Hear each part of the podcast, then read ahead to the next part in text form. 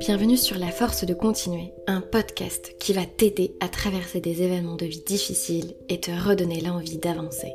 Aujourd'hui, c'est Julie qui nous témoigne de son expérience de vie la plus difficile, le décès brutal de son père lorsqu'elle avait 11 ans. Dans l'heure qui va suivre, tu vas nous entendre parler entre autres de la phobie scolaire, des One Direction, toi aussi t'étais fan, allez vas-y à vous, de l'amitié toxique et des psys. Reste bien jusqu'à la fin pour ne pas manquer le moment où j'ai presque fait la psy. J'espère que tu apprécieras cette interview autant et peut-être même plus que j'ai apprécié à la faire. Julie est une femme pleine d'énergie qui a des choses très intéressantes à nous partager. Ensemble, on a ri, souri et on a pris du bon temps. Allez, c'est parti. Je lance la conversation. Très bonne écoute.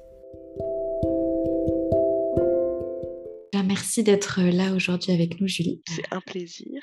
Aujourd'hui, on va parler de toi. Euh, super, mon sujet préféré. Quand je te demande quelle expérience de vie a été la plus marquante pour toi, à quoi tu penses? Euh, bah, la question ne se pose même pas. Euh, c'est euh, le décès de mon papa quand j'avais 11 ans. Je pense que c'est difficile de faire plus marquant à un âge aussi jeune et du coup, ouais, c'est un peu l'expérience aussi qui a marqué ma vie sur tous les points après qui ont suivi, quoi. Est-ce que tu pourrais nous expliquer un petit peu comment ça s'est passé, comment tu l'as appris Oui, bien sûr. Alors, aucun signe avant-coureur. Hein, vraiment, mon père était en relativement bonne santé, c'est-à-dire que bon, c'était un bon vivant, mais il avait arrêté de fumer depuis des années.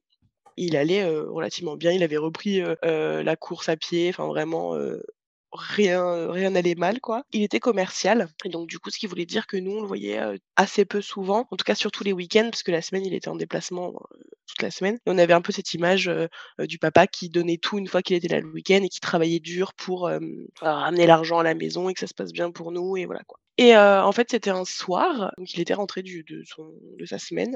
On a passé la soirée avec lui relativement normalement euh, avec ma donc j'ai un petit frère Mathéo et avec ma maman du coup. Et puis euh, après manger on s'était posé pour regarder un film et euh, ensuite du coup nous on était allés se coucher avec mon petit frère évidemment. Et ma mère était partie se coucher avant nous.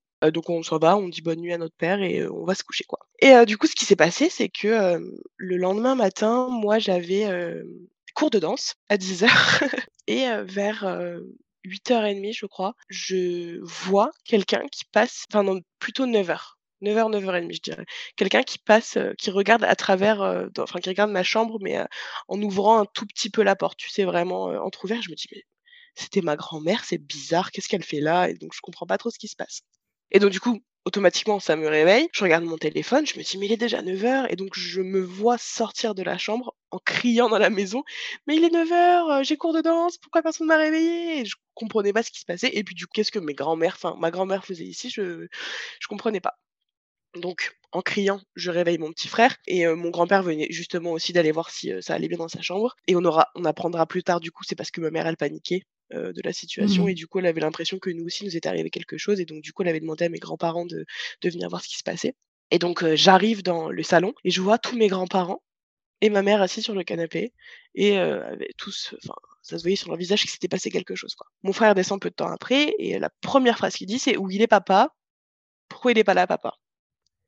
Et donc vraiment, un peu incompréhension sur le coup. Enfin, mon mon père partait le samedi matin faire les courses en l'occurrence, donc normalement la question se posait pas trop. C'était logique qu'il était allé faire les courses, mais étant donné qu'on sentait le la tension et le mmh. fait que, bah, les gens étaient là, on se demandait ce qui se passait.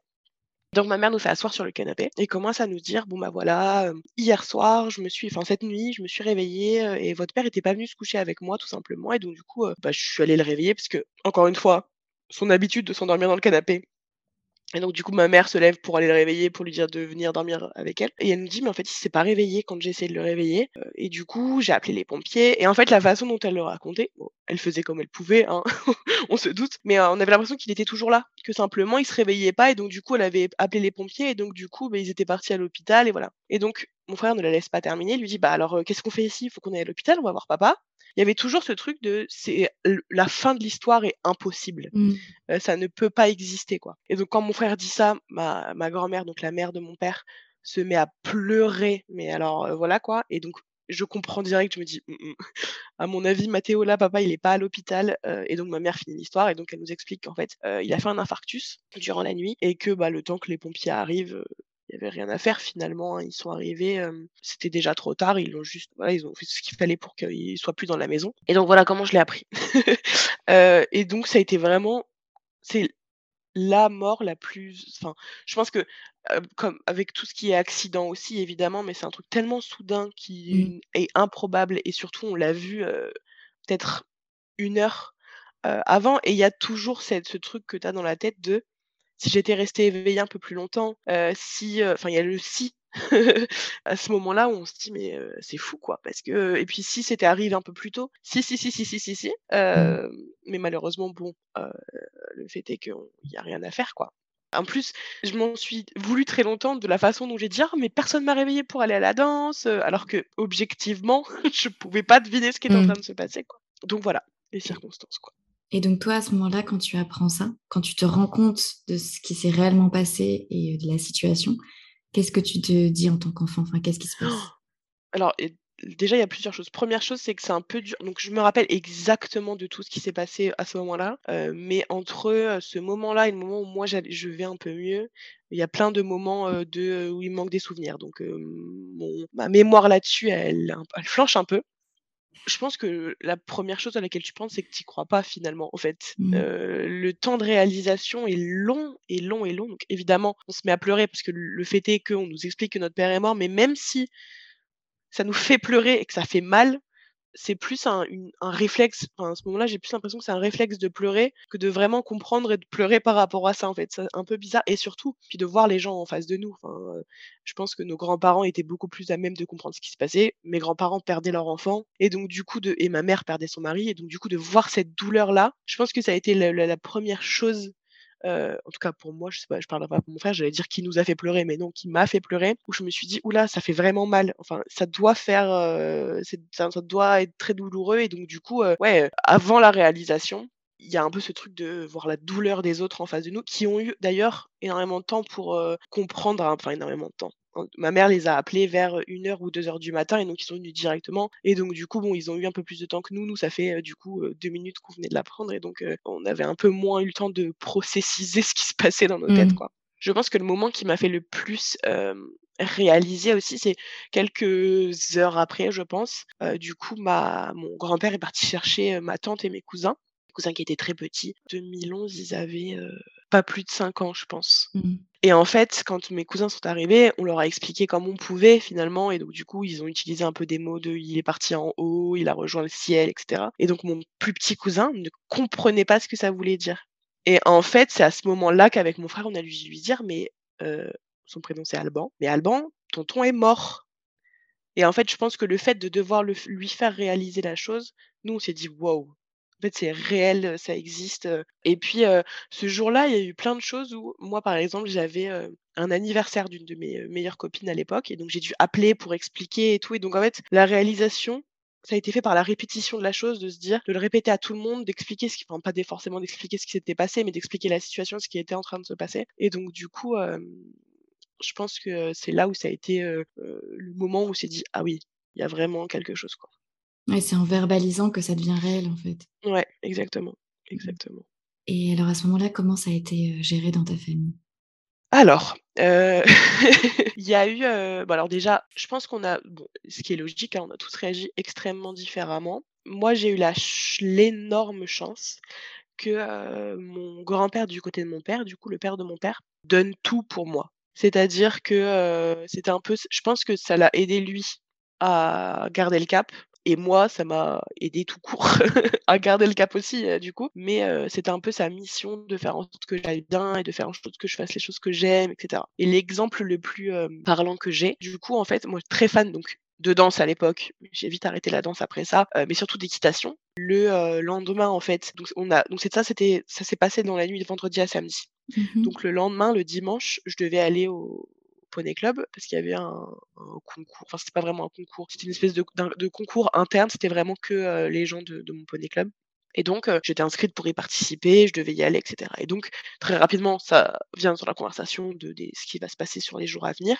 et puis, heu, en fait, dans la conversation, j'ai pas trop, trop mon mot à dire mais ça me paraissait pas bizarre. En gros, on convient que, bah, je vais pas y aller, pas le moment d'y aller, quoi et en fait, mon grand-père me dit: «Est-ce que toi, tu as envie d'y aller, Julie?» Si tu as envie d'y aller, je t'emmène au centre équestre» et rien que d'en parler là, ça ramène l'émotion parce que vraiment, heu, je m'étais même pas posé la question. Pour moi, non, je n'y allais pas, heu, c'était logique, mon père venait de décéder, c'était improbable que je puisse y aller. Et en fait, il m'a un peu laissé cette porte de sortie en me disant: «Si tu as besoin d'y aller, si tu as envie de te changer les idées, si tu as envie de voilà, heu, n'importe quelle raison finalement, moi je t'emmène, quoi» et donc du coup, on y allés et c'est un peu devenu pour moi du coup, heu, le, heu, l'endroit où je me réfugiais quand ça allait pas et heu, un Mmh. peu mon pilier là dedans parce que, bah, c'était une passion donc je pouvais monter à cheval, j'étais trop contente, je pensais à autre chose et puis, il y avait des gens énormément présents pour moi à ce moment-là, donc mes copines en l'occurrence et aussi ma monitrice d'équitation. Même si, elle me posait jamais vraiment trop de questions, elle on sentait qu'elle était présente et s'il y avait besoin, elle était là pour moi, quoi. Je pense que le le le c ce duo un peu qu'on a formé avec mon grand-père, c'était un peu pour, heu, se raccrocher à quelque chose et donc heu, savoir qu'on pouvait compter l'un sur l'autre et lui, ça lui faisait plaisir que moi j'aille bien en tout cas, que j'aille un peu mieux Mmh. à certains moments, quoi et puis, heu, lui, c'était un peu, ouais, sa façon de de penser à autre chose, quoi et après on a un peu tous, géré différemment. Mon frère, c'était plutôt, il s'est renfermé sur lui-même et ça a été un peu dur de, bah, de «creuser la carapace» entre guillemets. Ma grand-mère, du coup, la mère de mon père, ça a été très dur évidemment, comme on peut l'imaginer, quoi et puis j'ai trouvé pendant des années, pendant assez longtemps, je sais pas sais pas combien de temps, mais pendant assez longtemps, en fait, elle avait un espèce de ressentiment envers nous. Elle était très, froide, assez méchante, alors que l'inverse de ma grand-mère. Vraiment, Mmh. heu, aucun rapport avec ma grand-mère. Normalement, heu, c'était, heu, les grands-parents chez qui on allait manger tous les samedis, heu, enfin vraiment, qui, nous donnaient des cadeaux pour aucune raison, qui, voulaient toujours nous aider et là, on sentait vraiment que s'était passé quelque chose et du coup, oui, heu heu, beaucoup dans le jugement, la critique, alors que ça n'avait jamais été le cas avant et il a fallu quelque temps avant que, heu, que ça aille mieux et que je change un réel j'ai pas senti un réel changement d'un coup, mais ça s'est fait petit à petit où j'ai senti que ça allait un peu mieux pour elle, quoi et puis les autres grands-parents, encore une fois, énormément de chance, heu, ils ont toujours été là pour nous aider, nous soutenir et ça a été, heu, vraiment important, je pense, heu, que ce soit le cas, quoi. C'est intéressant ce que tu dis aussi parce qu'en fait, bien que vous ayez tous vécu, heu, le même événement, en fait, chacun le vit différemment en fonction de sa place dans la famille et de son âge et Ouais, ouais, ouais. et et donc c'est, hem, c'est aussi, heu, important de de notifier ça parce que du coup, ça peut impacter surtout toi quand tu étais enfant. Donc là, tu parlais aussi de ton frère, heu, Mmh mh. la manière dont toi tu vas aussi te te construire et te développer qui peut être différente du coup que que celle de ton frère, même si vous avez vécu le même événement. Oui, oui, totalement. Et puis je pense que encore aujourd'hui, j'allais dire à l'époque, mais non, heu, il y a un peu ce truc de, heu, la figure paternelle pour un fils. Et puis mon frère, ça a été toujours un peu, heu, le, comment dire? Moi, j'avais des bonnes notes, lui, il en avait pas, heu, tu vois? Il y avait un peu ce truc de, l'enfant un peu rebelle. Il était pas rebelle, mais il était un peu casse-cou, voilà. Il avait en fait, mon frère, il a un handicap, il est, sourd d'une oreille et donc du coup, pour lui, l'école, c'était un calvaire parce qu'il fallait qu'il se concentre 2 fois plus pour entendre. Les gens comprenaient pas trop le problème, ils disaient juste que bon, bah, il entend, enfin, quand on lui parle, il nous répond donc il y a pas de souci, quoi. En gros, c'était Mmh. un peu ça le truc, alors qu'il y a énormément de choses derrière et donc du coup, un peu de mal à l'école, un peu de mal à s'intégrer. Et heu, avec mon père, du coup, des fois, ça pouvait être un peu conflictuel parce que même si mon père était patient et qu'il essayait de l'aider, heu, mon frère aimait bien le taquiner, aimait bien ne rien faire. Et donc du coup, il y a un peu ce truc de j'étais la «préférée» entre gros guillemets, hein, bien sûr, de mon père et il était le préféré de ma mère. Et donc du coup, on avait un peu ces duos-là. Et donc il avait un peu ce truc de: «Ouais, j'ai raté quelque chose, mon père est parti, j'ai pas eu le temps d'avoir cette relation avec lui» et le truc de: «Bah, maintenant je suis l'homme de la famille» alors qu'il avait 10 ans et donc il avait un peu l'impression, de devoir, remplir ce rôle, quoi. Ce qui n'était pas du tout mon cas et donc lui, en fait, sa p 1re réflexion, ça a été de se renfermer sur lui parce qu'il s'est dit: «Ouh là, je ne peux pas gérer tout ça, c'est impossible pour moi». Donc du coup, c'était un peu le «laissez-moi tranquille», ce qui faisait que, bah, il y a aucune, autorité, on va dire entre guillemets «masculine» qui l'acceptait, que ce soit, mes grands-pères ou alors, le conjoint de ma mère dans le futur. Il y a jamais un truc où, enfin, le pre son 1er réflexe, c'était toujours de dire: «Bah, tu es pas mon père, Mmh. as rien à me dire». Son réflexe, a été de se renfermer sur lui alors que moi, heu, c'était un peu plus de me dire, heu: «Bah, il faut que je fasse tout pour les aider». Mon frère, en l'occurrence, ma mère aussi, évidemment, par, heu on voit vraiment la différence d'impact que ça a eu sur mon frère et que ça a eu sur moi et je crois que je t'en parlais un peu avant quand on en avait discuté par téléphone.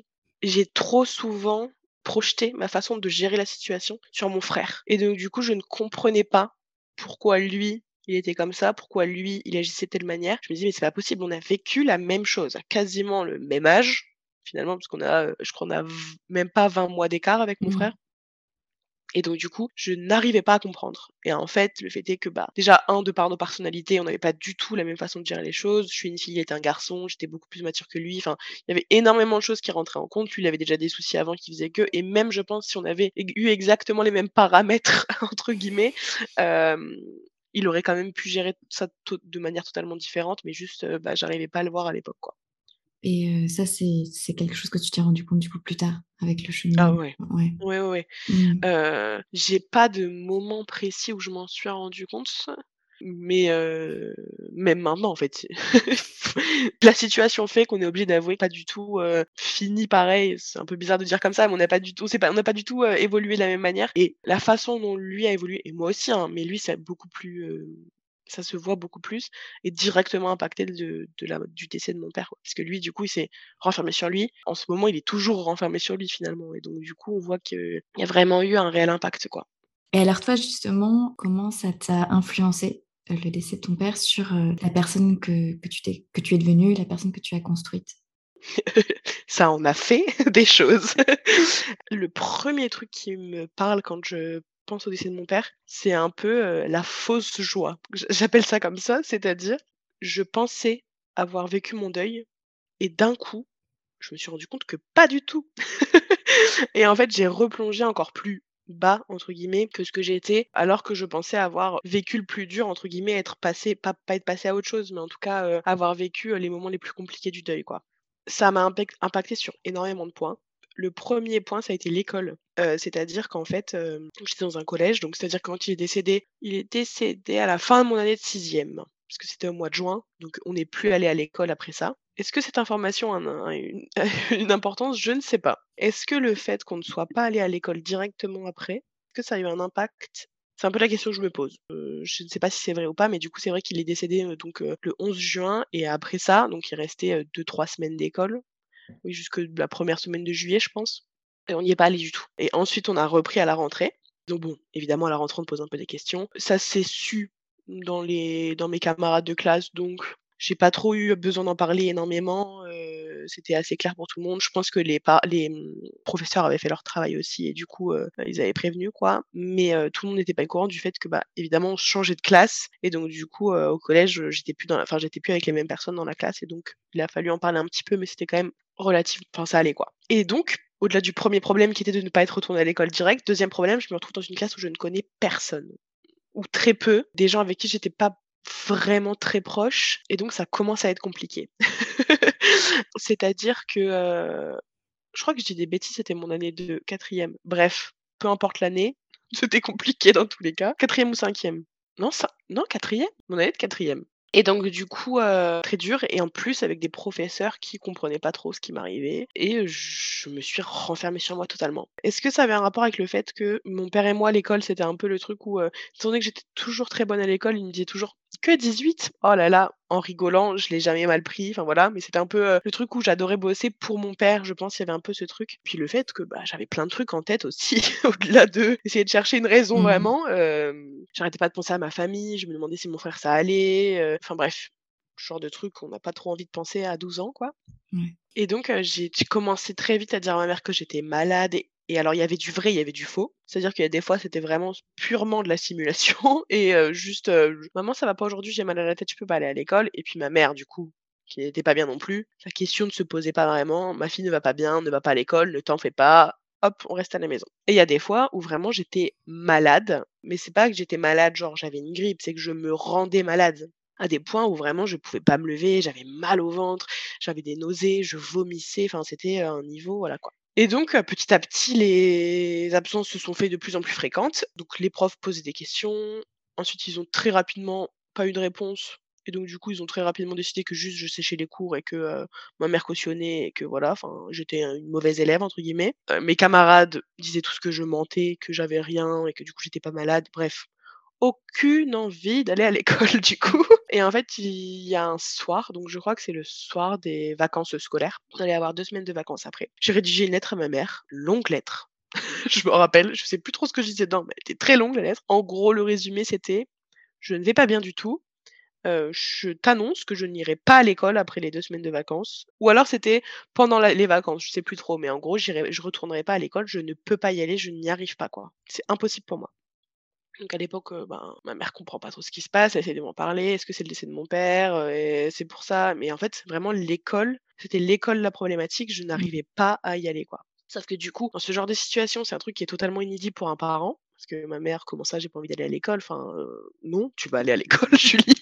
Ma mère, ça allait. Si mon père était là, je pense qu'il m'aurait dit: «Mmh, mmh, Julie, il a pas de question que tu n'ailles pas à l'école». Mais là, voilà et donc elle a essayé un peu de comprendre et c'était, ouais, totalement inédit, on savait pas ce qui se passait. Moi, je comprenais pas ce qui se passait et puis, l'école l'école voulait pas comprendre non plus. Donc, on a essayé pendant des semaines et des semaines. Ils ne nous ont pas aidés une seule fois et vraiment, ils nous fermaient les portes, quoi. Mmh. Et donc, au bout d'un moment, j'ai dit à ma mère: «Mais tu sais quoi? Arrêtons, enfin, n'essayons plus d'aller vers eux, on change de collège». Et en fait, moi, j'étais pas dans mon collège de secteur, tu sais, j'avais demandé à aller, dans le collège parce qu'on habitait à un endroit où il y avait mes grands-parents. Et donc du coup, ensuite on a déménagé plus loin, sauf que je suis restée à la même école. Et donc du coup, je voulais rester avec ces mêmes copains, donc j'étais allée dans le collège, qui allait avec l'école. Mais par rapport à mon secteur, j'avais un autre collège. Et dans cet autre collège, il y avait toutes mes copines de l'équitation du coup, puisque enfin toutes mes copines, non, il y avait surtout une copine de l'équitation, mais je connaissais quelques personnes. Et donc du coup, je me suis dit: «Renouveau, allons-y, changeons d'air. si eux, ils veulent pas nous aider, bah tant pis pour eux, on va aller voir ailleurs. Ce qui fait que donc en mars 2012, je change, de, je change de collège. Et là, je me dis, c'est bon, c'est le renouveau, ça va aller. Sans d'ailleurs trop savoir ce qui m'était arrivé. Hein. Finalement, on s'est juste dit, changeons de collège, ça ira mieux, la question ne se posera pas, ça va aller quoi. Mauvaise idée. Mmh. Spoiler alerte, c'est pas la bonne chose à faire. Enfin, ça m'a fait du bien de changer de collège, mais ça n'a été que de courte durée, quoi. C'était mmh. vraiment un pansement sur une plaie énorme, quoi. Et donc, je change de collège, je me retrouve dans la classe de, pas de ma copine de l'équitation, mais d'une amie d'enfance que j'avais, avec qui j'étais en maternelle et donc je retrouve un peu, mais bon, du coup, c'est plus trop ma copine à 100% Enfin, eh, on a énormément changé toutes les deux, mais ça se passe très bien et je me lie d'amitié avec sa meilleure amie à elle, donc j'arrive à m'en sortir. À la récré, je vois mes copines du cheval et je me dis: «OK, super». En plus, il y avait un peu de ce truc de, je suis la nouvelle Mmh. Et donc même si c'était très très stressant pour moi d'avoir un peu les regards de tout le monde, bah, on venait vers moi et on me parlait et du coup ça me faisait penser à autre chose et je me présentais et tout. Sauf que, bah, une fois que cette adrénaline d'être la nouvelle est redescendue et que, tout est redescendu, la réalité est revenue taper à ma porte et m'a dit: «Mmh, mmh, Julie, c'est pas possible, ça va pas se passer comme ça». Et donc, je finis l'année de quatrième, je crois relativement bien. Je pense que j'ai eu quelques absences parce qu'il y avait encore un peu de stress et tout, mais ça allait. Et on arrive en troisième, l'année du brevet, et surtout l'année où je me retrouve encore une fois dans une classe avec que des gens que je ne connais pas, et surtout avec uniquement des garçons. Les garçons à cet âge-là, n'en parlons pas. Mais il y a quelques garçons avec qui je m'entends bien. et puis les filles avec qui je suis, c'est pas mes meilleures amies du monde, mais ça se passe relativement bien. Sauf que bah très vite, moi, ça va pas du tout en fait plus ça va, plus je simule des douleurs, dissimule des problèmes, rien ne va, je commence à réangoisser exactement. Et là, vraiment, je pense que c'est le pic du moment où ça n'allait pas du tout. C'est pour ça que je parlais de cette fausse joie. C'est que du coup, en changeant de collège, je me suis dit, c'est mmh. bon, ça va mieux. Ça a été pendant quelques mois et oh, la, la, la, chute en troisième a été terrible. Et donc, du coup, pendant trois mois avant le brevet, je suis pas du tout allée à l'école. Ah oui, mais avant ça, du coup, euh, ma mère avait parlé à mon médecin traitant de enfin, à la remplaçante de mon médecin traitant de mes soucis et la le médecin avait dit à ma mère: «Est-ce que votre fille serait pas, une enfant au potentiel? ça pourrait expliquer plusieurs choses. Elle fait des insomnies, elle est extrêmement sensible, elle, se sent pas très bien à l'école, elle a un peu l'impression d'être solo, elle a toujours fini ses devoirs avant tout le monde». Enfin bref, ils ont réfléchi à ça et donc du coup, ma mère a dit: Bon, bah, si ça peut lui donner des, des réponses, allons faire le test de QI. Je sais plus comment ça s'appelle. Un test psychométrique, c'était avec. Ah oui, c'est ça, psychométrique, ouais. Oui, avec les, les trucs de logique et tout mmh pendant 4 heures, là, voilà. Donc, on fait ça. Ça se passe relativement bien. Il s'avère qu'en effet, j'ai. je suis. C'est pas surdoué, c'est au potentiel. Je sais pas comment on dit. Oui, c'est au potentiel, c'est ça, je crois la psy me dit que ça peut expliquer mes insomnies. Enfin bref, en gros, j'ai une raison de pourquoi je suis comme ça, quoi. En gros, c'était un peu pour moi le. Elle m'explique que du coup, je suis hypersensible, que du coup, je fais des insomnies parce que mon cerveau il travaille à mille à l'heure. Enfin bref, il y a un truc qui fait que heu, j'ai l'impression de pas être totalement bizarre Mmh mh. et que ça vient pas que du fait et là et c'est la première fois qu'on me dit: «Bah, c'est possible que tu sois en train de faire une phobie scolaire», parce qu'on n'avait jamais mis de nom sur ce qui se passait, en Mmh fait mh. et c'est incroyable comme le fait de mettre un nom sur quelque chose, ça m'a fait du bien. Ça n'allait pas mieux, hein, c'est-à-dire que j'avais toujours j'arrivais toujours pas à aller à l'école, mais heu, j'avais plus l'impression d'être un énergumène qui n'existait pas et il y avait de la documentation sur la phobie scolaire, donc même s'il y avait peu de choses à l'époque, tout cas moi avec mes petites mains de 12 ans, je trouvais pas grand chose, heu, il y avait quand même des informations et du coup, bah, j'avais pas l'impression d'être seule et ça, ça fait vraiment du bien et donc voilà et donc il s'est passé ça. On est retourné à l'école. Les professeurs n'ont pas vraiment compris. On n'aurait jamais dû leur dire parce qu'ils se sont mis à me donner plus de travail pour ne pas que je m'ennuie, sauf que ça n'a servi à rien du tout. Moi, c'était horrible parce que ça me mettait encore plus de stress donc heu, 0 pointé, mais bref et donc heu, j'ai fini par ne pas aller à l'école pendant 3 mois. 3 mois avant le brevet du coup. Pas trop le bon moment finalement et puis bon, ils ont essayé de me de m'avoir avec, heu, il y avait le le CPE de l'époque qui me disait: «Non mais tu sais, si tu reviens à l'école, on trouvera un moyen pour que tu ailles en Nouvelle-Zélande l'année prochaine» parce qu'en gros, heu, il y avait un voyage en Nouvelle-Zélande qui était organisé quoi, mais c'était pas pour mon année. Je lui dis: «Mais l'année prochaine, je suis censée aller au lycée, que je vais pas aller en Nouvelle-Zélande l'année prochaine». Parce que oui, il faut savoir qu'avec les notes que j'avais déjà eues, j'avais mon brevet déjà, automatiquement. Donc le brevet m'inquiétait pas trop. Son truc de, heu: «Tu iras en Nouvelle-Zélande l'année prochaine», bon, heu, finalement Ça m'intéressait motivé plus que ça, je lui dis: «Mais je vais pas rester au collège juste pour aller en Nouvelle-Zélande l'année prochaine, hein, vraiment je veux passer toutes ces étapes le plus vite possible». Du coup, j'ai quand même réussi à aller au brevet et puis, heu, j'ai passé mon brevet, je l'ai eu et je suis allée au lycée et là, je me suis dit encore dit une nouvelle fois: «Mais le lycée, ça va gérer tous mes problèmes et on passera à autre chose» et heu, je pense que ça a quand même fermé un passage, fermé un livre entre guillemets, «un chapitre» de ma vie, de ne plus être au collège. Ça a un peu, heu, ça m'a fait du bien. Même si, heu, mon année de seconde a encore été un peu compliquée parce qu'encore une fois, j'étais avec des gens avec qui ça se passait pas extrêmement bien. J'avais j'avais mes copines qui étaient dans la même classe que moi, mais il y a eu, bah, des embrouilles notamment à cause du fait que je mentais sur les raisons de mon absence. Parce que du coup, pendant tout ce temps-là, mes copines ne savaient pas réellement ce qui se passait et j'étais toujours sur le truc de, je suis malade ou alors, je crois que je disais que j'avais des problèmes de dos et donc c'était pour ça que je pouvais pas venir fréquemment. Enfin, il y avait un truc qui faisait qu'au bout d'un moment, ils m'ont dit: «Non mais Julie, tu nous mens. Arrête de nous mentir», enfin, c'était même pas arrête de nous mentir, c'est juste tu nous as trop menti, bye bye, ciao, la prochaine, quoi. Mmh. Donc du coup, je me suis re retrouvée toute seule, ça a été très dur et après, du coup, je suis arrivée en première et en terminale L, heu, dans une super classe avec des gens, heu, déjà 1 des professeurs qui m'ont énormément aidée, dont une, ma professeure d'anglais, qui faisait peur à tout le monde. Elle nous traumatisait tous. Mais en fait, heu, c'est juste parce que c'était une très, très, très, très bonne prof et que, une fois qu'on agissait bien et qu'il y avait, aucun problème et c'est la première qui m'a un peu «secoué les puces» entre guillemets, où elle m'a dit: «Mais Julie, je comprends, ça va pas. Il y a aucun souci, mais qu'est-ce que tu décides? Qu'est-ce qu'on fait là? Est-ce que tu veux passer ton temps à l'infirmerie? Comment tu veux gérer la situation?» et même si au début je lui en ai voulu de me parler comme ça, parce que je lui ai dit: «Mais ça ne sert à rien. Tu crois pas que je m'en veux déjà assez de la situation?» en en me «secouant les puces» entre guillemets, elle me montrait qu'elle était là et que s'il y avait besoin, bah, elle était enfin, elle était dispo et que, heu, elle allait pas m'abandonner Mmh. demain et que du coup et donc du coup, je pense que c'est ce qui m'a fait passer, heu, mes années de lycée, heu, enfin mes 2 dernières années de lycée de façon beaucoup plus cool et j'étais entourée par des camarades de classe extrêmement bienveillants, de par le fait qu'on avait grandi et de par le fait aussi qu'on était en L. Je pense que ce n'est pas un mythe de dire qu'on est relativement assez ouvert et bienveillant en L et donc du coup, bah, ça se passait beaucoup mieux qu'avec les gens les autres gens de ma classe en seconde, quoi. L'école, ça a été très dur, même, Mmh. heu, j'ai fait 5 ans d'études, hein. Je m'en suis je voulais me faire du mal. Je pense que j'avais une une envie de me nuire. Non, mais hem, heu, même après à la fac et en école, ça allait mieux parce que du coup, je l'ai pas mentionné, mais je suis allée voir des psys plusieurs fois et tout, donc j'ai eu la possibilité d'en parler et encore une fois, d'avoir des raisons derrière ce que je ressentais, ce qui me permettait de rationaliser et donc du coup de même si j'arrivais pas à aller mieux, de comprendre et donc du coup, je me disais: «Bon, bah, ça ira mieux et c'est OK de me sentir comme ça».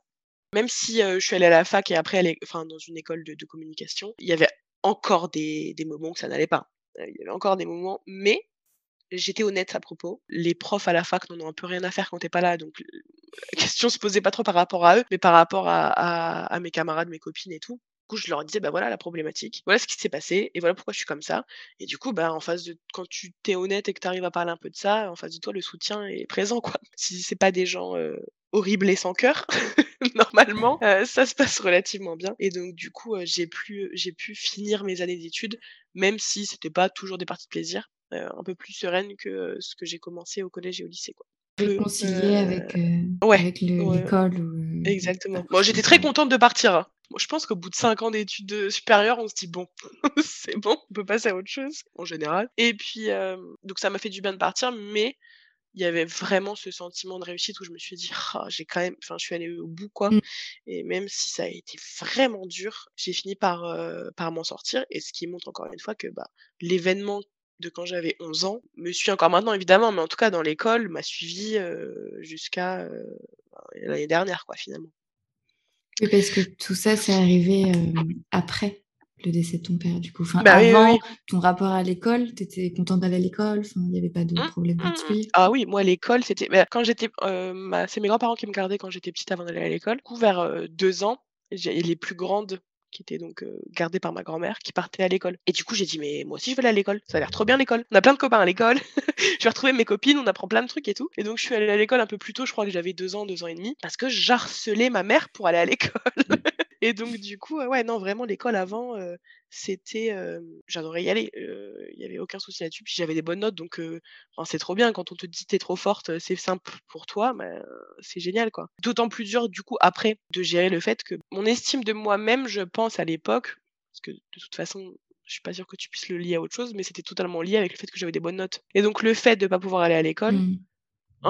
Bah, catastrophe, quoi. Je ne vaux plus rien, heu, je sers à rien, heu, je suis une bonne à rien, enfin voilà, quoi.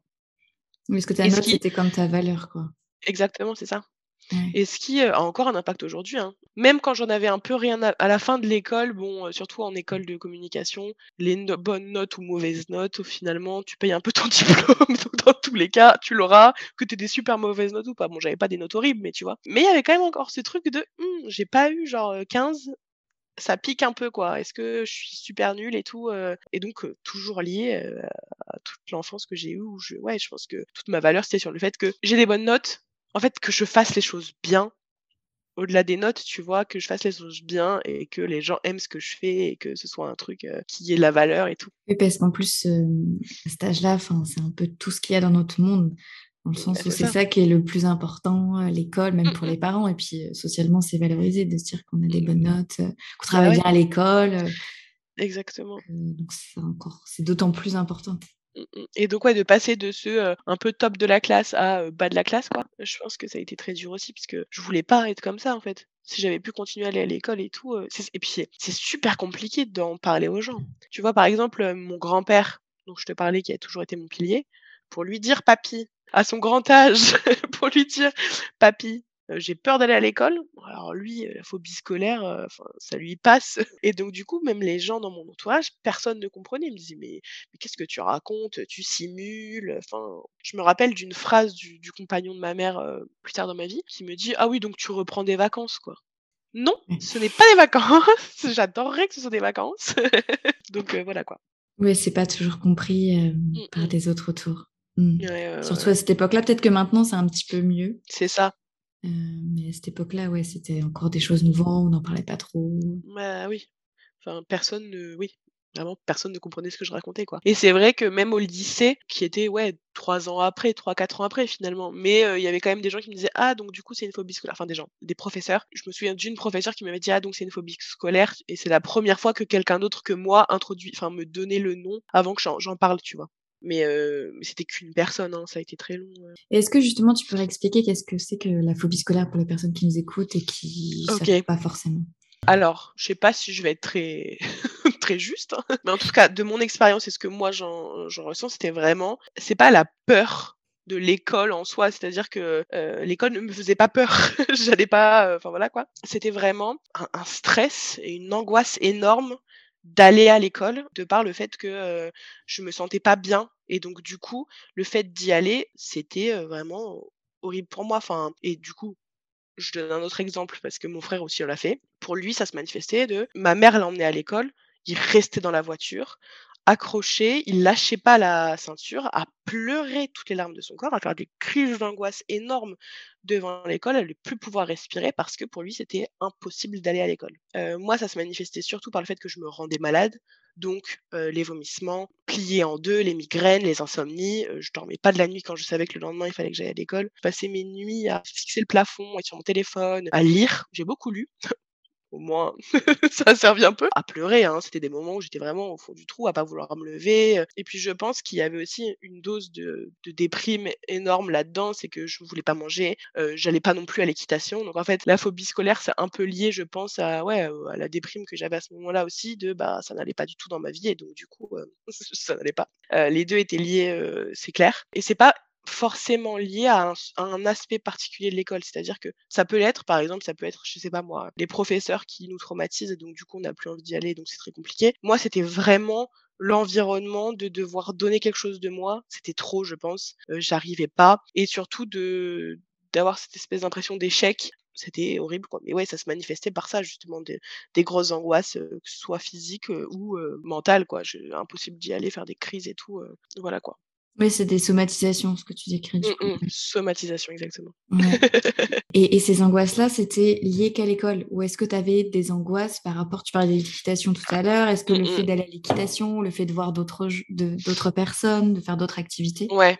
Alors, ça, je pense que c'était pas la même. Enfin, du coup, c'était pas la même problématique, on va dire. Euh, l'équitation, euh, j'y allais pas parce que j'avais honte de l'école, justement. Et qu'en gros, j'avais peur qu'on me dise, bah, tu vas à l'équitation, donc ça va très bien pourquoi tu vas pas à l'école Il y avait ça, donc première chose. Et donc du coup, je mentais aussi pour pas aller à l'équitation, ce qui était horrible puisque bah, c'était mon l'endroit où je voulais aller en fait. c'était vraiment ma bouffée d'air frais. Et il y avait ça, et il y avait aussi le fait que à un moment donné, j'avais juste pas la force d'aller nulle mmh. part. J'avais plus envie de voir mes grands-parents, j'avais plus envie de sortir de chez moi, je voulais passer ma journée dans mon lit, j'avais pas envie d'aller me lever pour aller manger. Enfin, vraiment, j'étais à un niveau où plus rien ne m'intéressait et je ne mmh. voulais plus rien entendre parler, quoi. Et c'était même pas c'était dur pour moi de pas aller à l'équitation, quoi. C'est-à-dire que, c'était même pas vraiment, tant ça de plus avoir envie, c'était je ne pouvais pas mmh. physiquement, je mentalement, je n'arrivais pas à me lever de mon lit pour aller à l'équitation. Alors que maintenant, ça me paraît impensable, je donnerais tout pour retourner à l'équitation, quoi.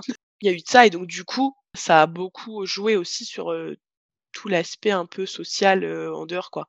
Vu que je voulais plus sortir de chez moi, une fois que je suis sortie de chez moi, on va dire, c'était très compliqué quoi, de parler aux gens, de me fier aux gens et tout. Enfin, je pense que j'ai été très déçue par les professeurs et l'aspect de l'école en général, les directeurs et les gens qui travaillent à l'école. Et puis par ma famille sur certains points où bah, j'étais déçue de leur comportement et donc du coup les gens en général, c'était soit on a un peu ce running gag dans mon groupe d'amis où en fait on se dit qu'on est devenus amis parce qu'on était tout traumatisés. Donc du coup, mmh. c'était soit on se liait d'amitié ou en tout cas on se comprenait, tu vois, par rapport à un truc dur qu'on avait vécu. Soit c'était des gens à qui je voulais pas du tout. Euh, et donc avec ces gens-là, ça allait très vite, je donnais très vite ma confiance et etc. Ou alors euh, bah c'était juste euh, des gens à qui je voulais pas du tout parler. Et ça m'angoisse de parler. Et encore aujourd'hui quand je dois appeler quelqu'un au téléphone, quand je dois sortir de chez moi pour aller faire quelque chose, rien que de marcher en ville au milieu des gens, c'est dur pour moi, quoi. Donc oui, il y a vraiment eu un impact sur tout, sur toute ma vie entre guillemets, quoi. Oui, c'était assez global en fait. Mmh, mmh. Et est-ce qu'il y avait des choses à cette époque-là qui te remotivaient? Tu sais tout à l'heure que tu ne pouvais pas et c'est ça aussi qui est important à prendre en compte. C'est même pas j'ai pas envie, mais en fait, c'est que je peux pas physiquement, mentalement, je peux pas. Est-ce qu'il y avait des choses que tu pouvais, des choses qui te donnaient quand même cette, cette force-là à te dire ah bah ça, je, je peux le faire ou je vais le faire? Bah, J'ai eu la chance que la pauvre, c'est pas une chance. Euh, j'avais une amie du coup. J'ai donc à ce moment-là, j'étais énormément sur les réseaux sociaux, notamment sur Twitter, parce que j'étais très fan des One Direction. j'ai eu cette phase aussi. Voilà, donc tu sais. J'étais très fan des One Direction. Et donc, du coup, les One Direction, l'endroit où tout se passait un peu, c'était sur Twitter. Euh, il y avait toutes les informations et tout, tout ce qui se passait. Et donc, du coup, c'était comme ça, en fait, un peu, on se liait d'amitié avec des gens qui étaient aussi fans des One Direction. Et d'ailleurs, big up à elle, parce que c'est des gens avec qui je suis toujours très très amie aujourd'hui. C'est mes meilleurs amis et on s'est jamais lâché depuis. Et il y avait une personne en particulier qui euh, vivait très mal ses années lycée, qui se faisait harceler au lycée, enfin ça n'allait pas du tout. Et, et, donc en fait, elle faisait des insomnies aussi, ça n'allait pas. Et en fait, on passait nos soirées, nos nuits au téléphone, pas tout le temps, mais franchement très fréquemment. Je me rappelle à l'époque, on n'avait pas encore les trucs illimités et tout, les appels illimités. Moi, j'avais que deux heures. Et donc, du coup, elle, quand elle a eu son forfait illimité, pour nous, c'était la folie, quoi. On passait huit heures au téléphone tous les soirs. Enfin, voilà. Et en fait, j'avais un peu ce, cet échappatoire où bah, c'était un peu une safe place où on pouvait parler de tout. Et, et elle savait que j'étais au fond du trou et je mmh. savais qu'elle était au fond du trou. Et ça nous faisait du bien en fait d'avoir un peu ce lien. Et, et je pense que ça, ça m'a vraiment beaucoup aidé. Et le fait que, les gens à l'équitation me lâchaient pas non plus, quoi. C'est-à-dire que c'était vraiment ils me disaient: «Mais Julie, c'est ce que tu aimes le plus au monde. Donc tu peux le faire, quoi. Vas-y, essaye, enfin continue et tout» et du coup, quand ils ont compris aussi ce qui se passait vraiment à l'école et que c'était pas juste de la simulation, juste que je ratais pas les cours pour le plaisir, ils ont été beaucoup plus, compréhensifs et logiquement puisqu'ils avaient toutes les pièces du puzzle, quoi. Et donc du coup, petit à petit, ils m'ont dit: «Mais tu vas pas à l'école, on s'en fout, mais viens quoi, change-toi, les idées, essaye de venir et tout» et donc du coup, même si ça a été dur et qu'il a fallu du temps pour que je me remette dedans, je savais qu'il y avait des gens derrière moi, quoi. Et Mmh que du coup, c'était beaucoup plus facile de se remettre en en selle, quoi. Et du coup, je parlais de ma copine via les One Direction, mais la musique, tout l'univers qu'il y avait autour des bon, je il y avait pas que les One Direction, il y avait d'autres personnes et d'autres groupes, quoi, mais tout cet univers un peu de de fans, heu, ça, ça m'a énormément aidée. Parce que, heu, soit il y avait un peu, des chansons où tu t'identifies même si ça n'a rien à voir avec ta situation, tu as l'impression qu'ils te parlent à toi, enfin, Mmh. tu vois? Il y avait ça, il y avait ce côté des gens en général dans les fans où il y avait du monde qui essayait de parler de ce qui n'a ce qui n'allait pas, de ce qu'ils ressentaient et tout et donc du coup, c'était un peu cet endroit où je me disais: «Waouh, je suis pas toute seule, heu, on parle tous à peu près des mêmes problématiques», la parole était beaucoup plus libérée sur, Twitter et sur internet, je pense en en général, que dans la vraie vie Mmh et donc du coup, bah, c'était un peu, ouais, l'endroit où je me disais: «Ah, je suis pas toute seule, je peux m'en sortir, des gens qui s'en sortent, ça va aller, quoi». Et justement par rapport à ça, parce que parfois ça peut faire un peu l'effet inverse, en fait. Le fait de se retrouver avec des personnes qui vivent des Mmh mmh mh. difficultés comme nous et en fait, ça peut nous, heu, j'ai pas le mot là, mais enfin, ça peut nous nous confronter dans dans nos difficultés Ouais. et nous empêcher de nous s'en sortir justement. Mmh mh, mmh, Et mmh donc toi, dans ce que tu dis, c'est que cette expérience-là de retrouver des personnes qui, heu, ont vécu des choses similaires ou qui ont eu aussi des des difficultés, ça t'a plutôt, aidé à passer les tiennes? Mmh. Bah, je pense que tu as raison. C'est-à-dire qu'au début, on se confortait tous dans le fait qu'on était Mmh. au mal et que ça n'allait pas. Enfin tous. On était pas non plus tout au bout du rouleau, mais j'avoue que franchement, on fait une belle paire. Une belle brochette plutôt. Mais au début, ouais, c'était on on se confortait Mmh. là-dedans en fait, heu, c'est sûr et certain. Ça n'a pas duré très longtemps parce que je pense que, encore une fois, hein, il y avait un peu ce truc de on doit réussir à continuer parce que, bah, on veut aller voir les One Direction en concert, heu, parce qu'on veut se voir, parce que, heu, enfin, tu vois? Je pense que le lien qui nous unissait était plus fort que, hem, que ce qui nous reliait dans, le mal-être et Mmh. dans, tu vois? Et donc du coup, on avait toujours un peu, des points où il fallait qu'on aille jusque-là pour continuer et tout. J'ai jamais eu de noires, heu, de trucs de enfin si, j'en ai déjà eu, mais je pense que j'ai jamais été au point de me dire, «C'est bon là, c'est maintenant et tout, ça ne va pas du tout», donc j'ai été très, très, très, très mal. Oui, j'y ai déjà pensé, je dis n'importe quoi, mais oui, j'y ai déjà pensé et tout, mais je pense que je serais jamais passée à l'acte. Et c'est notamment parce que j'avais toujours ces trucs de, bah, je vais jusqu'au prochain point, ça ira jusqu'au prochain point. Et puis en fait, finalement, d'aller au prochain, d'aller au prochain, d'aller au prochain, heu, sur «l'aventure» entre guillemets, heu, ça va un peu mieux petit à petit. Des fois ça enfin bref, c'est pas une courbe, droite quoi, hein, ça fait des zigzags, mais mais du coup, ça continuait quand même à monter. Et donc du coup, je voyais toujours, beaucoup plus de choses à faire après que, rien et de Mmh. lâcher l'affaire, quoi. Oui, c'est que tu avais comme des objectifs, en fait, Ouais, c'est ça. heu et donc tu avais une vision, hem parce que parfois aussi quand on est, heu, dans cette dimension-là d'angoissé ou ou ou déprimé, on va avoir une vision, à la fois du présent qui est, très négative, du passé aussi et mh. du futur.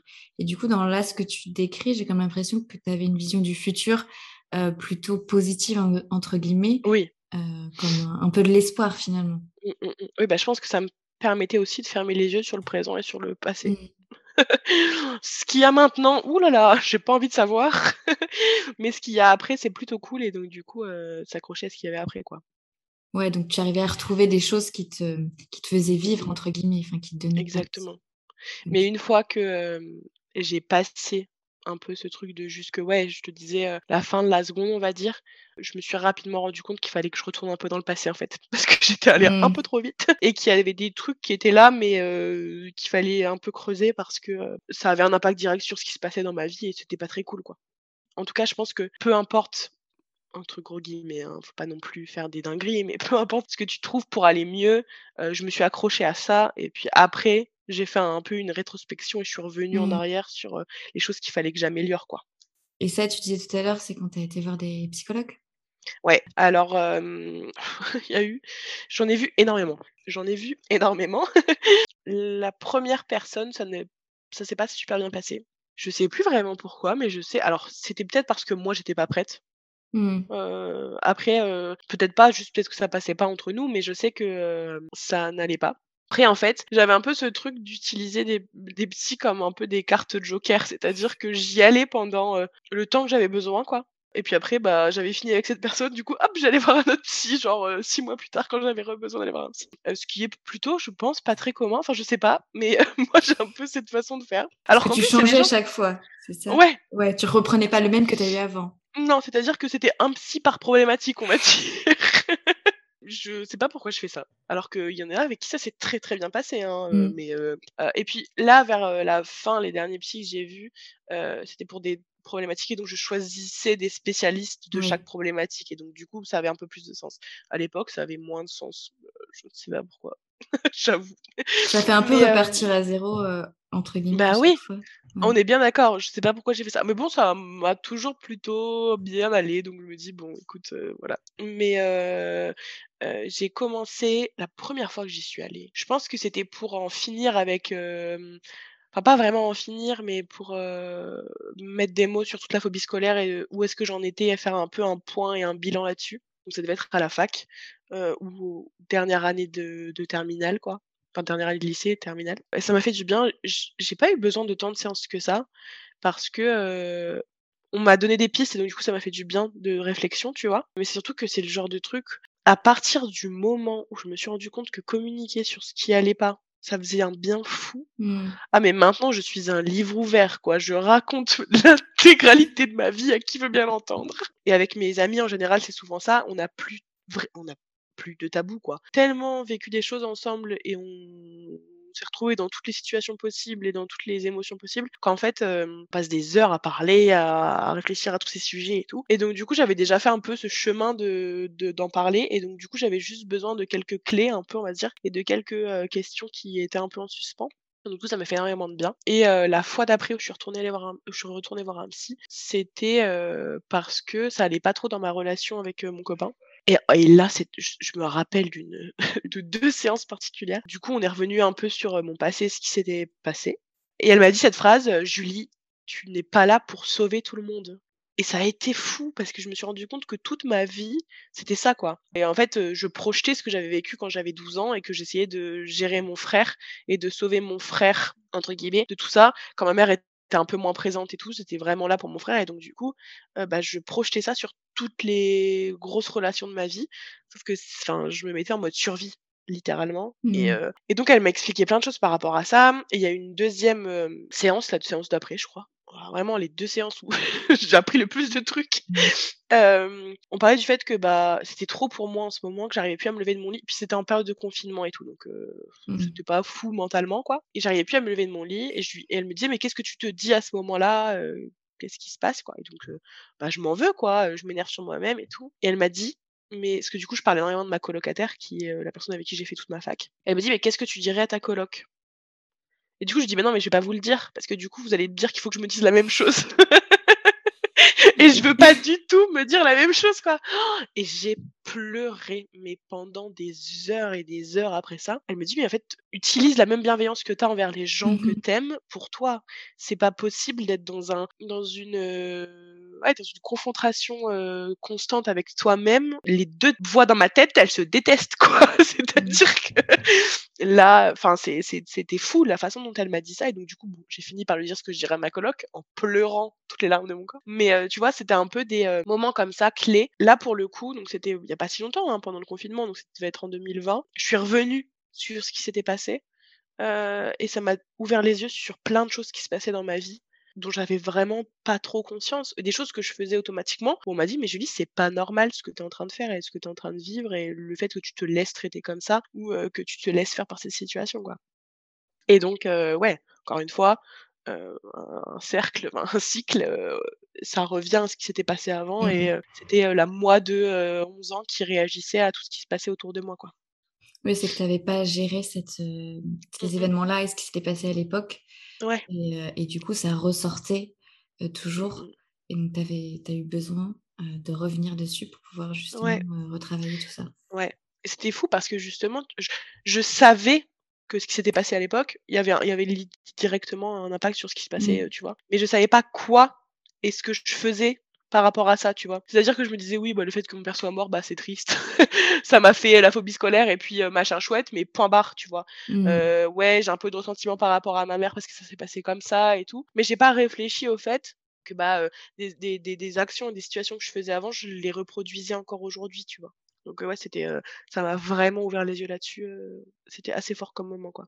Et, sur ce que tu disais là sur la place, le fait de vouloir sauver mmh les autres, ça m'a fait penser aussi à ce que tu as dit au début quand tu parlais de la, de la culpabilité, enfin dans le sens où dire et si si j'étais restée mmh réveillée, si j'avais fait ça. Et dans ce que tu décris, je pense que du coup tu as aussi grandi avec cette culpabilité-là. Peut-être qu'elle n'était pas forcément consciente, mais c'était un peu le truc latent qui était toujours, qui était toujours ah présent. Ah oui, oui, oui. C'est sûr. Et puis, il y a aussi le fait que il y avait deux choses. Donc, ouais, il y a le et si, et si, et si. Donc, ouais. Enfin, et puis, même par rapport à mon frère, je pense qu'aujourd'hui encore, même si je me. Ça va mieux et que je suis un peu plus apaisée par rapport à ça, je m'en veux toujours et je me sens toujours un peu responsable de son bien-être et du fait qu'il aille mieux un jour, tu vois. Donc, ça, ça restera toujours, à mon avis, parce que, bah, je peux rien y faire. Tant que lui va pas mieux, de toute façon, je vais culpabiliserai, tu vois. même si j'ai pas l'impression de le faire et que, pour. Enfin, là, quand je t'en parle, j'ai l'impression que j'ai rien à voir là-dedans, mais tu vois il y a culpabilité en général parce que bah même par rapport aux autres autour de moi, mes grands-parents et tout, mes cousins, ma tante, hein, qui tu veux, qui voulait bien l'entendre. Je voulais être là pour eux, je voulais être un peu. il y avait plein de choses. Il y tu vois, je pouvais les faire de plein de manières, soit être là littéralement physiquement et les aider dans la maison, faire ce genre de trucs, soit être là mentalement et les faire rire, changer des idées, faire ce qu'ils voulaient, les accompagner, machin, et chouette. Et ça, c'est vrai que c'est très dur pour moi de dire non à qui que ce soit. On me demande de l'aide, un truc machin, à part si vraiment je peux pas. Je peux avoir 42 fièvres, je peux ne pas avoir envie. Rien que ça, finalement, en fait. pas avoir envie. Maintenant, ça va mieux. Hein, ça, je commence à comprendre qu'il faut que je me calme, mais j'y allais, mais les yeux fermés, sans me poser de questions, quoi. Et ça m'a épuisé. Et puis, il y avait un peu ce truc de pas de retour en face. Et ça fout des claques. littéralement. Dur, dur, dur, dur de se dire qu'on donnerait tout autant pour des gens qui en fassent, bon. Et puis qui se posent même pas la question, hein. pour eux ils font le strict minimum et c'est totalement normal pour eux en fait finalement. Je leur en veux pas tant que ça, euh, parce que eux ils ont plutôt la réaction logique, tu vois. Ils donnent le strict minimum ou en tout cas ce qu'ils peuvent donner, alors que moi je donnais tout sans demander rien en retour, jusqu'au jour où je me suis dit, oh là ça va pas trop et enfin personne aux alentours quoi. À part mes copines, tu vois, mais elles elles sont pareilles que moi donc ça va mais ouais, il y avait un peu ce truc de donner pour tout et tout le monde pour faire en sorte que la famille tienne debout, quoi. Ouais, c'est le, rôle, la place que tu as pris et que du coup tu as gardé une fois adulte quand tu étais dans tes autres relations aussi. Ouais, ouais, ouais. Ah oui, oui, totalement. Et puis, il y a eu deux choses. La première, c'est que j'ai eu une meilleure amie avec qui ça s'est pas très très bien passé. Pas du tout bien passé. Mmh. D'ailleurs, si tu nous écoutes, non, maintenant ça va mieux. On a apaisé les situations, mais ça s'est vraiment extrêmement mal passé. C'est-à-dire que je pense qu'après le décès de mon père, ça a été l'événement traumatique le enfin l'événement le plus traumatique de ma vie quoi. Et en fait, bah même schéma, elle elle est très mal, mais très mal, elle enfin elle avait des grosse problématique dans sa vie. On s'était un peu lié aussi puisqu'elle a perdu sa maman très tôt, donc il y avait un peu ce truc de on se comprend et tout. Mais la relation était extrêmement toxique. Elle, elle voulait que je vois personne à côté. Enfin, j'ai pas d'amis. c'était vraiment la, la personne. Enfin, je devais tourner autour d'elle, tu vois.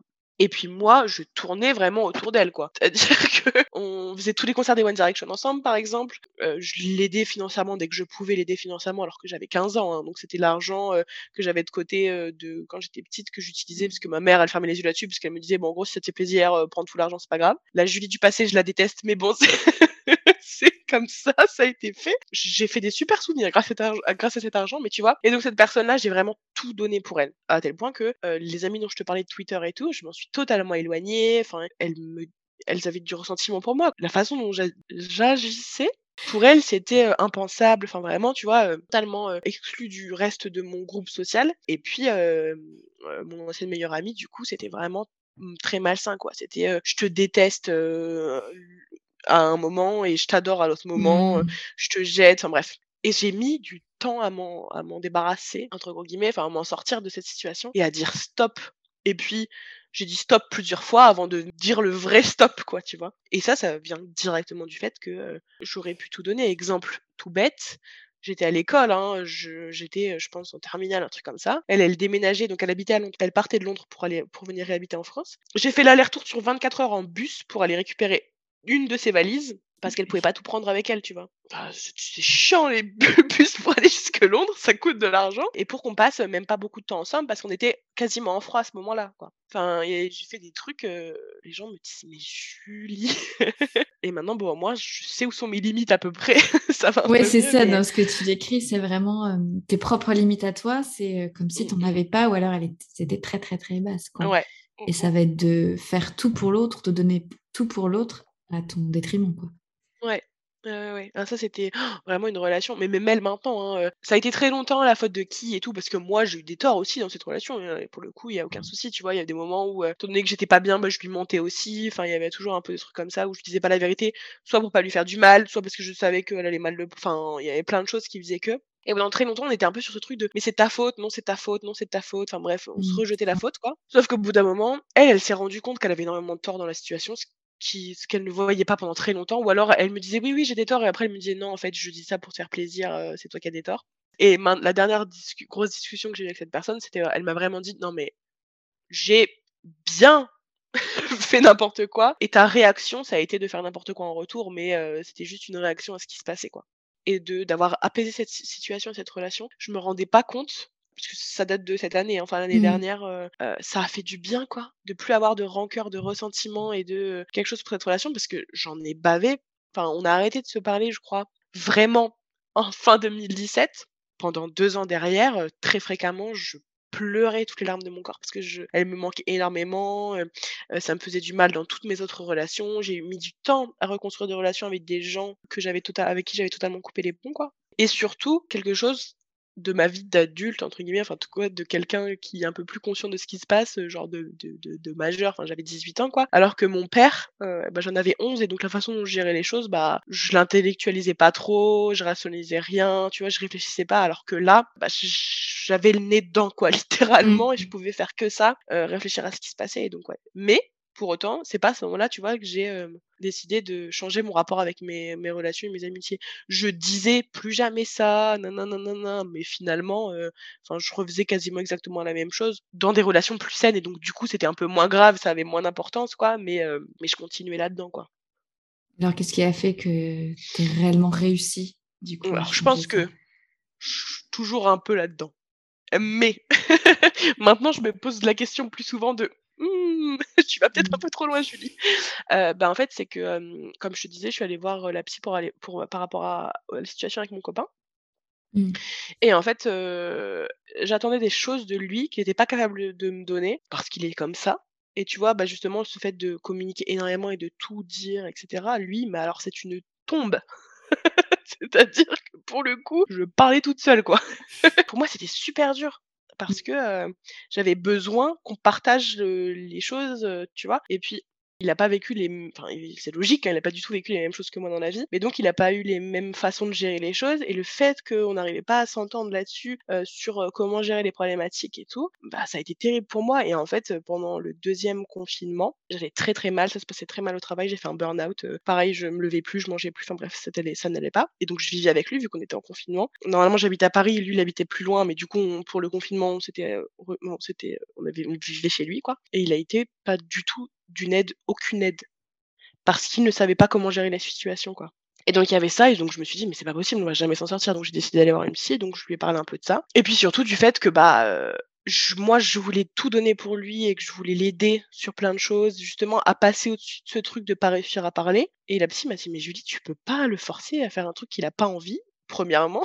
Et deuxièmement, s'il est pas comme ça, tu peux pas l'obliger à être aussi ouvert que, toi sur ses sentiments et tout. Enfin, ah, elle me dit, à partir du moment où ça impacte directement votre relation, entre guillemets, que c'est un problème de communication de couple, elle pouvait l'entendre, qui me parle pas, tu vois, mais elle me disait, mais, mais le fait qu'il se livre pas autant que toi sur ses plus grosses émotions, sentiments par rapport à une situation qui, est, qui est externe à ce que vous vivez, tu peux pas le faire, quoi. C'est impossible. Et donc, du coup, il y a eu ça. Et il y a eu le fait de arrête de tout lui donner si t'attends quelque chose en retour et qu'il n'y a rien qui vient. Même arrête de tout donner tout court. Tu peux pas tout plaquer à chaque fois du jour au lendemain pour aller l'aider, machin. parce que j'étais à peu près du même genre, tu vois. S'il avait besoin de moi le lendemain pour l'aider pour un truc et que j'étais à Paris, bah je remontais pour aller chez lui et l'aider direct. Après, je retournais même si ça me valait 5 heures de sommeil et que je tenais plus de boule le lendemain. Enfin, tu mmh vois. Elle m'a dit prends soin de toi avant de prendre soin des autres, parce que bah, de toute façon, si tu prends pas soin de toi, tu pourras plus prendre soin des autres. Donc à partir de ce moment-là, si c'est vraiment un peu la mission que tu t'es donnée dans la vie, enfin, il faut forcément passer sur